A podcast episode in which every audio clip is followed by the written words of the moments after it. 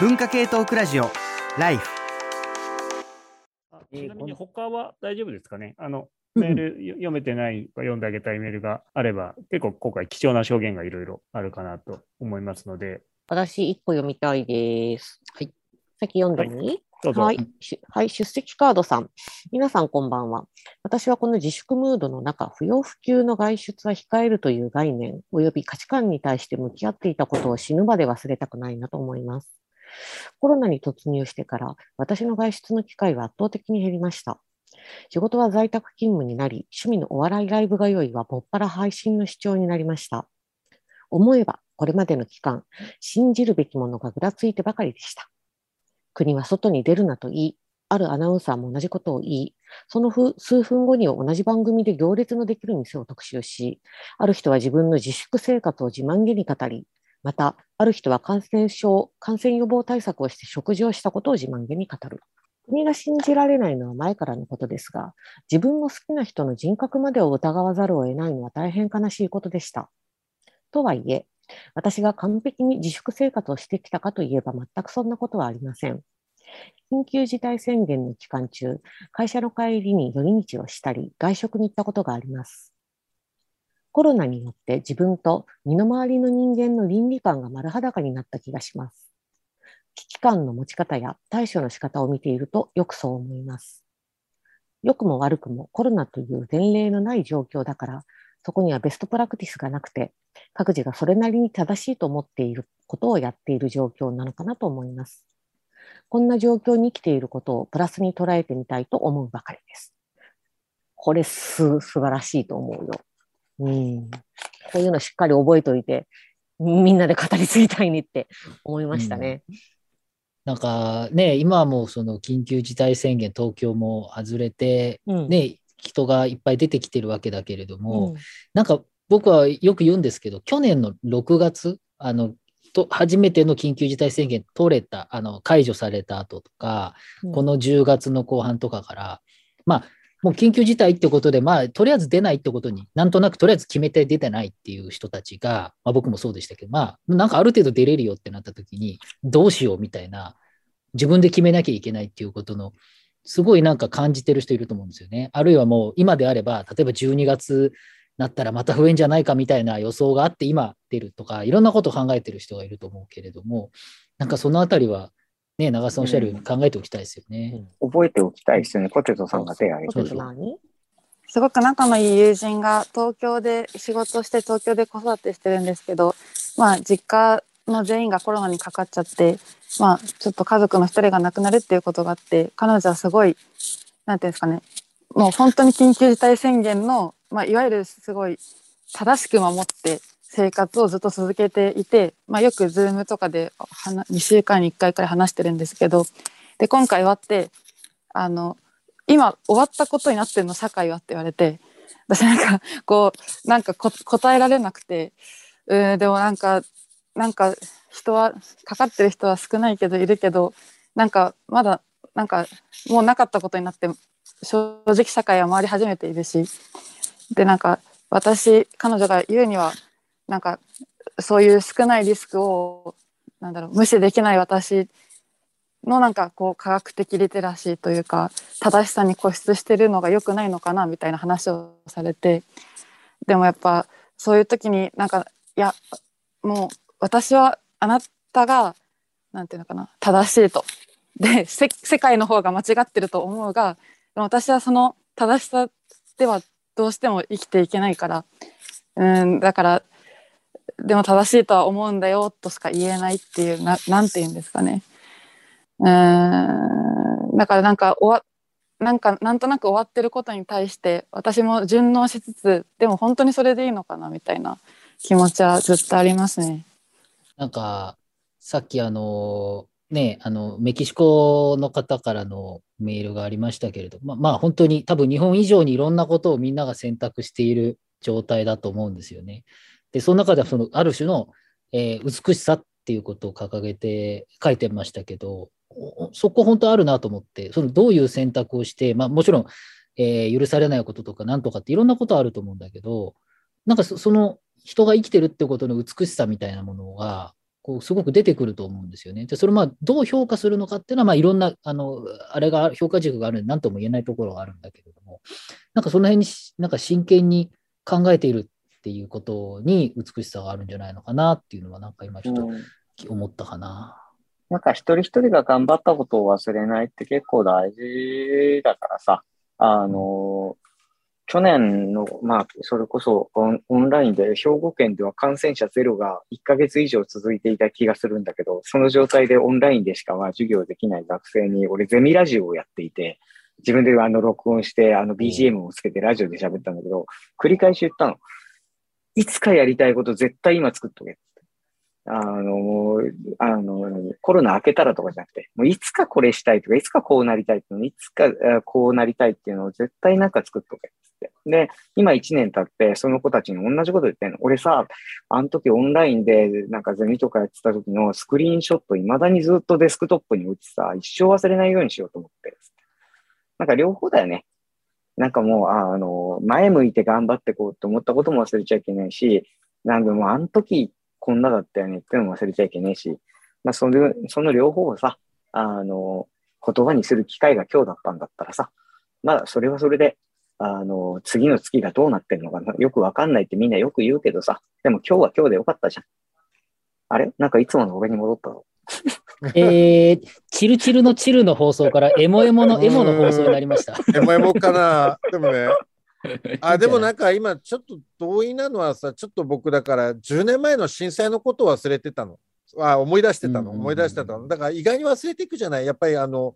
やっぱりこういろいろ科学的な知識がなくてとにかく原発が爆発する様子怖かったなとかすごく揺れたなとか歩いたなとか寒い中歩いて帰ったうんことを覚えてたりするんだけどね。であのこれね全然言ってないんだけどね。外伝だから言うね。僕ね家族全員が濃厚接触者になったの。だからすごいね、なんかこう、なんだろう、遊び歩いてる人じゃなくて、すごい信頼できる後輩を家にお招きしたら、その方がこう感染して陽性で、しかもその後熱出ちゃって、わ、家庭内でどうしようみたいな感じでね、なっちゃって、それであのみんなで PCR 検査を受けて陰性だったりしたんだけどね、でその間のこういわゆる何とかした状態とか、あと例えばそうだな、それこそ僕、本当全然お願いされた本書けてないんだけど、本当それこそさ、緊急事態宣言が発令されてからの1ヶ月間、大学始まるのに1ヶ月遅れたんだけど、保育園が事実上閉まったから、もう一人人間保育園だったの。毎日だからこう、なんだろう、ここまでの散歩だったらいいかなって娘を散歩したり、ずっと娘を見てるみたいなね、感じの日々だったんだよね。で、なんかそれをなんか後から報われるみたいに簡単に美化してもいけないんだけれども、さまざまな感情を渦巻いた状態だとかね、あのいろんなことを忘れちゃいけないと思うんだよね、志村けんさんが亡くなった時のこととかさ、ほら、いつの間にか忘れてたりするじゃん、忘れないはずなんだけどってことだったりとか、あと、ナッティさんとぜひね、まあ、結構いろいろいろんな思いあると思うけど、あフジロックやるべきかどうかとかってみんなで議論したよねとか、ああ、もう手貸し汗貸しの作られたサマーソニックの様子ってみんなで傍観したよねとかね、なんかそういうことって忘れちゃいけないと思うんですよね。なんかそそれをなんか語り継いでいく。で、いつかだから美化されちゃうんですよ、いろんなことって。うん、結局日本人は立ち上がったみたいな一言とかさ、なんかそういうのってやっぱりこうまさに、あのまさに千島佐彦先生的な世界かもしれないけれども、語り継いでいかないといけないなと思いましたよ、本当に。うん、まあね、本当にオリンピック、まあよく言われる話だけど、オリンピックも、なんか数字、数字だけ見たら、こう、視聴率が高くてみたいなことで、うんうんうん50年経ってデータだけ見たら成功ってことになるかもしれないけど、うんいやいや、成功って誰が思ってんのみたいな話もあるわけとかね。まあ、例えばそんな話もあるわけだけどうんも。でもでもそこってさ、例えば冷静な振り返りが結局怖くてできなかったじゃない、僕たちも含めて。実はだからさ、僕もなんかよくパヨクパヨクって叩かれるけれど、まさにチャーリーがちょっと言ったことの菅政権の良かったことも僕あると思うんですよ、冷静に考えると。うん、遅かったけどワクチンこんなに早く打ったよねみたいなね、えー部分って多分あると思うし、で冷静に見ると、うん、あのオペレーションって、あのオリンピックのオペレーションってやるとなったとき、あのあそこまでできなかったんじゃない？いや、でもそもそもオリンピックの投資方おかしかったよねとかって含めて、いろんなことを是々引きで議論しないといけないんだけど、今ちょっと言うとさ、ほら、パヨク認定されたりとか、偏ってるって言われたりとかするじゃない？ってとこで、そこ非常にだから、あの、したたかになんかまとめて発信していくことって大事だなと思った次第でサボってたけどって思いました。はい。いや、もう本当ね、あのーなんというか、その、まあ、コロナも1年半ですけれども、もちろんね、来年以降もコロナってことに関しては、我々ずっと引き続きな何がしかがずっとあるわけですから、本当ね、中間っていうわけにはいかないのか、まあ、位置がわからないってことですけれども、今日はね、本当にそういう意味では、コロナの中での私たち、これも一つの記録として残るからね、ずっと音声はずっと残るわけなので、うん。ね、なんかまた、いいつかまた聞聞いて、ね、あなんかうん。5年、5年後の人が、ライフ面白いじゃんっつって、あの、5年前に、今にね、戻ってこれを聞くなんてこともあり得るかもしれないので、ねそんな人がいたら今、そうはい。俺今気づいたんだよ、塚越くん。あの、多分、あれだよね。俺じゃ締めれねえなと思って今困ってたんだよね。気づいてあげられなかった。ごめん。いやいや、いや、まあまあ、じね。、この流れでちょっと締めるの難しいし、あの、メールでもね、いただいてたんですよ。いつも最後にやってるやつやれっつって。そうそう。それはちょっとやってほしいのですが、まあまあ、最後ちょっといつものノリに戻っちゃったからね。じゃあ、あの、ちょっと塚越君告知系あれば。告知系というかですね、一つだけどうしても読みたいメールがありまして、それを読ませてください。えーこの方、えー、マクツに住んでいた書評家さんです。はい。えーライフスタッフクルーの皆さん、こんばんは。そしてお帰りなさい、チャーリーさん。どうか話を聞いてくださいませ。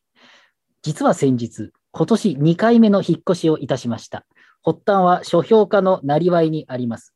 買ったはずの本が家の中でなぜか消え、その度に同じ本を買い足すということを繰り返した結果、サイの河原のように積み重なる本で床が埋め尽くされ、膝が壊れて生活が立ち行かなくなる、点々点という地獄サイクルから抜け出すための苦肉の策でした。引っ越し前夜は阿鼻教官の様相だったものの、今はなんとか無事生きております。さて、今回ぜひとも聞いてほしいのは、コロナ禍のご近所付き合いに関することです。新居は中古の戸建てな戸建てなんですが、私はそれまでずっとマンション暮らしだったため、いわゆるご挨拶の勝手が分からず、いろいろと不安もありました。ネットにはちゃんと挨拶しないと町内でゴミ出しさせてもらえないという恐ろしい情報が流通している一方、コロナ禍のこのご時世、わざわざそばとかタオルとか配る方が常識外れだ、などなど、どちらを信用すればいいのかわからないことがたくさん書いてあって、引っ越す前は怯え怯えまくっていました。結果的にご近所さんが本当に優しくて良い方ばかりで、ほっと、えー胸をなで下ろしていますが、きっと私と同じようにコロナ禍での適切適切なあ適正な距離感が分からずに悩んでいた方も多いのではないかと思っています。皆さんのご意見も聞かお聞かせください。追伸、引っ